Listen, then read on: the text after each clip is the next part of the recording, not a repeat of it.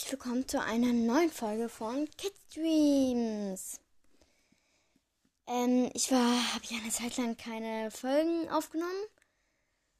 Ich weiß jetzt gar nicht mehr, wie viele Tage das waren. Auf jeden Fall mh, mm, ziemlich viele. Es tut mir leid, ich konnte leider keine Folgen aufnehmen. Ich hatte mal wieder keine Zeit und ja. Aber jetzt mache ich es wieder. Und ich lese heute ähm, ein sehr tolles Buch vor. Also ich finde es toll. Es heißt Agatha Merkwürdens Racheblumen. Also Agatha Merkwürden, das ist ein Name. Und dann heißt es Agatha Merkwürdens Racheblumen. Also, ja. Es ist, finde ich, ein sehr gutes Buch, habe ich schon gesagt. Und ich lese einmal die Widmung für Ben, der alles möglich gemacht hat, und Polly, mit der alles begann. So. Äh, ja, es fängt jetzt nicht direkt mit dem ersten Kapitel an. Das ist jetzt sehr lustig. Erstmal kommt hier, dies ist eine Warnung. Das lese ich hier auch vor. Es kommt bestimmt nicht oft vor, dass du ein neues Buch aufschlägst und als erstes gesagt bekommst, es sei gefährlich.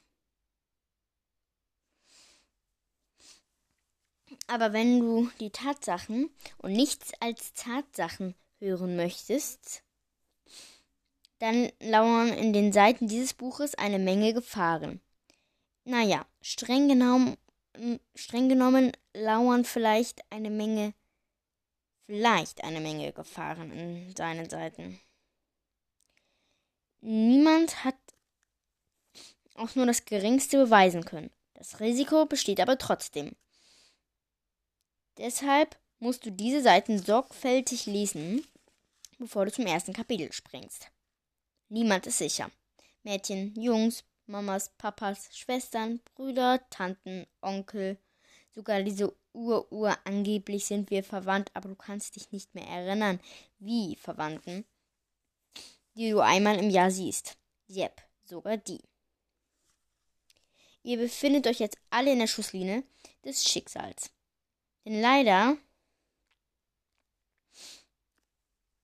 könnte schon allein die Tatsache, dass du dieses Buch gehalten und dieses Papier berührt hast und alle, die du kennst, eine Substanz ausgesetzt haben, die, so behaupten Wissenschaftler, höchst instabil, medizinisch unkon unkontrollierbar und hochreaktiv ist.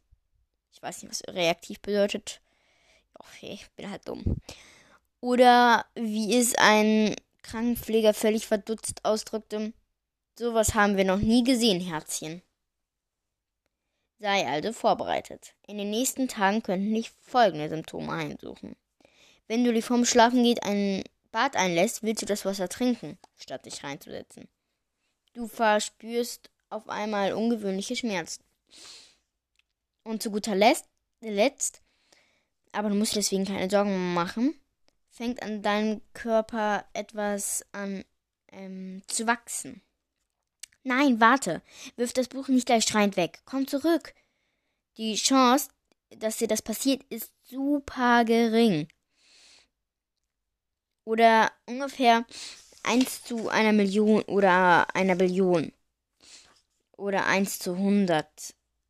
Ich hab's nicht so mit dem mit Mathe ehrlich, es ist extrem unwahrscheinlich.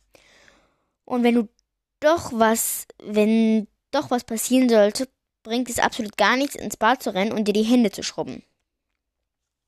Denn es sind nicht die Hände, um die du dir Sorgen machen musst. Zerbrich dir aber nicht weiter den Kopf darüber, okay? Selbst wenn du dich angesteckt haben solltest, bist du zumindest nicht allein. Uns ist dasselbe passiert. Wir sehen hier alle ein bisschen merkwürdig aus. Oder wie Mama es diplomatisch ausdrücken würde, sind wir nicht gewachsen, Melissa? Ja, so heiße ich. Wie der Melissentee. Mama hat eine Schwäche für Gewürze, Kräuter und Pflanzen jeder Art.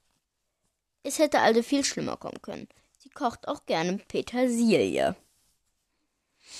Herzlichen Glückwunsch, dass sie nicht Petersilie heißt, ne? Also, Kapitel 1. Als die Zeitungen und Journalisten auf eine Geschichte aufmerksam wurden, verbreiteten sich erstmal eine Menge Lügen. Die größten waren, ich kam aus einem kaputten Zuhause. Mama war eine schreckliche alleinerziehende Mutter. Bei meinem familiären Hintergrund braucht man sich nicht zu wundern, dass ich getan hatte, was ich getan hatte. Nichts davon entsprach der Wahrheit. Naja, außer dass Mama alleinerziehend war. Aber das war nicht ihre Schuld, dass mein Vater sich vom Acker gemacht hatte, als ich noch ein Baby war. Eine der Schlagzeilen ging mir doch unten weg durch den Kopf, denn mein Zuhause war kaputt. Allerdings nicht so, wie sie das meinten. Nicht auf eine ich trug zerschlissene Hosen und putzte mir die Zähne mit Zucker Art und Weise. Doch unser Zuhause fühlte sich wirklich abgenutzt und kaputt an. Irgendwas ging immer schief.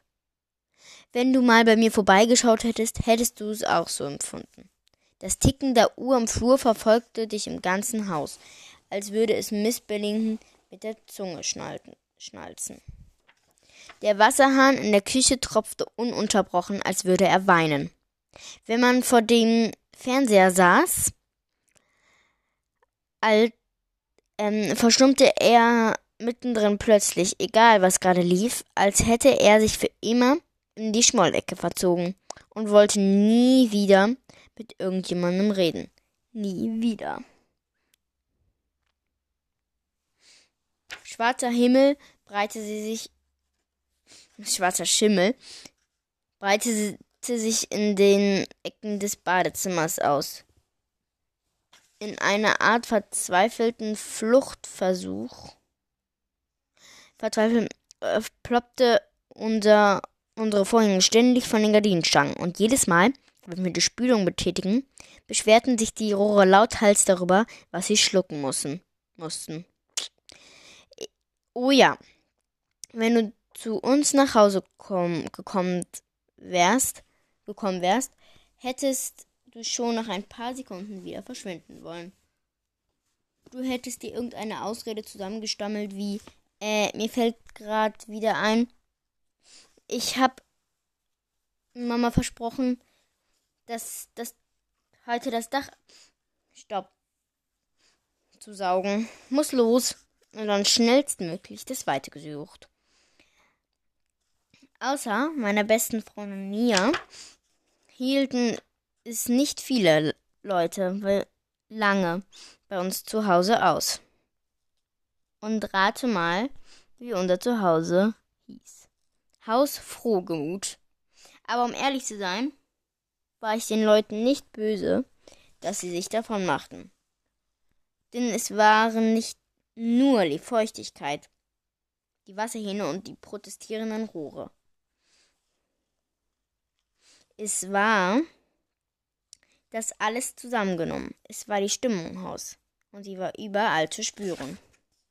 Eine verdrießliche Verdrossenheit. Eine niederdrückende Niedergeschlagenheit. Eine trübe Trostlosigkeit. Es kam mir immer so vor, als wäre Haus Frogemut wütend oder unglücklich. Es gab fast nichts, dass nichts von dieser Stimmung angesteckt wurde. Sie durchdrang alles.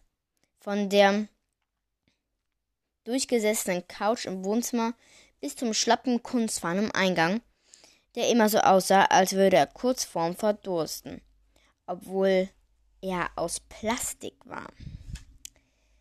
Ja, ich höre jetzt mal schon direkt auf. Morgen mache ich dann wahrscheinlich, wenn ich eine Folge mache, wieder ein bisschen länger also hoffe ich mal. Und dann freue ich mich natürlich auch darauf, wenn ihr meinen Podcast weiterhört. Und es geht auch eine Sache noch. Bei dem Buch geht sehr spannend weiter, ich sag's euch. Und es geht aber gut aus, wie bei jedem Kinderbuch. Also. Aber ähm, nur so als Tipp. Also, ich bin neun, es ist ab zehn Jahren. Ich lese meistens Bücher, die erst so ab 10, 11, 12 oder sowas sind. Naja, dann bis zum nächsten Mal. Tschüss.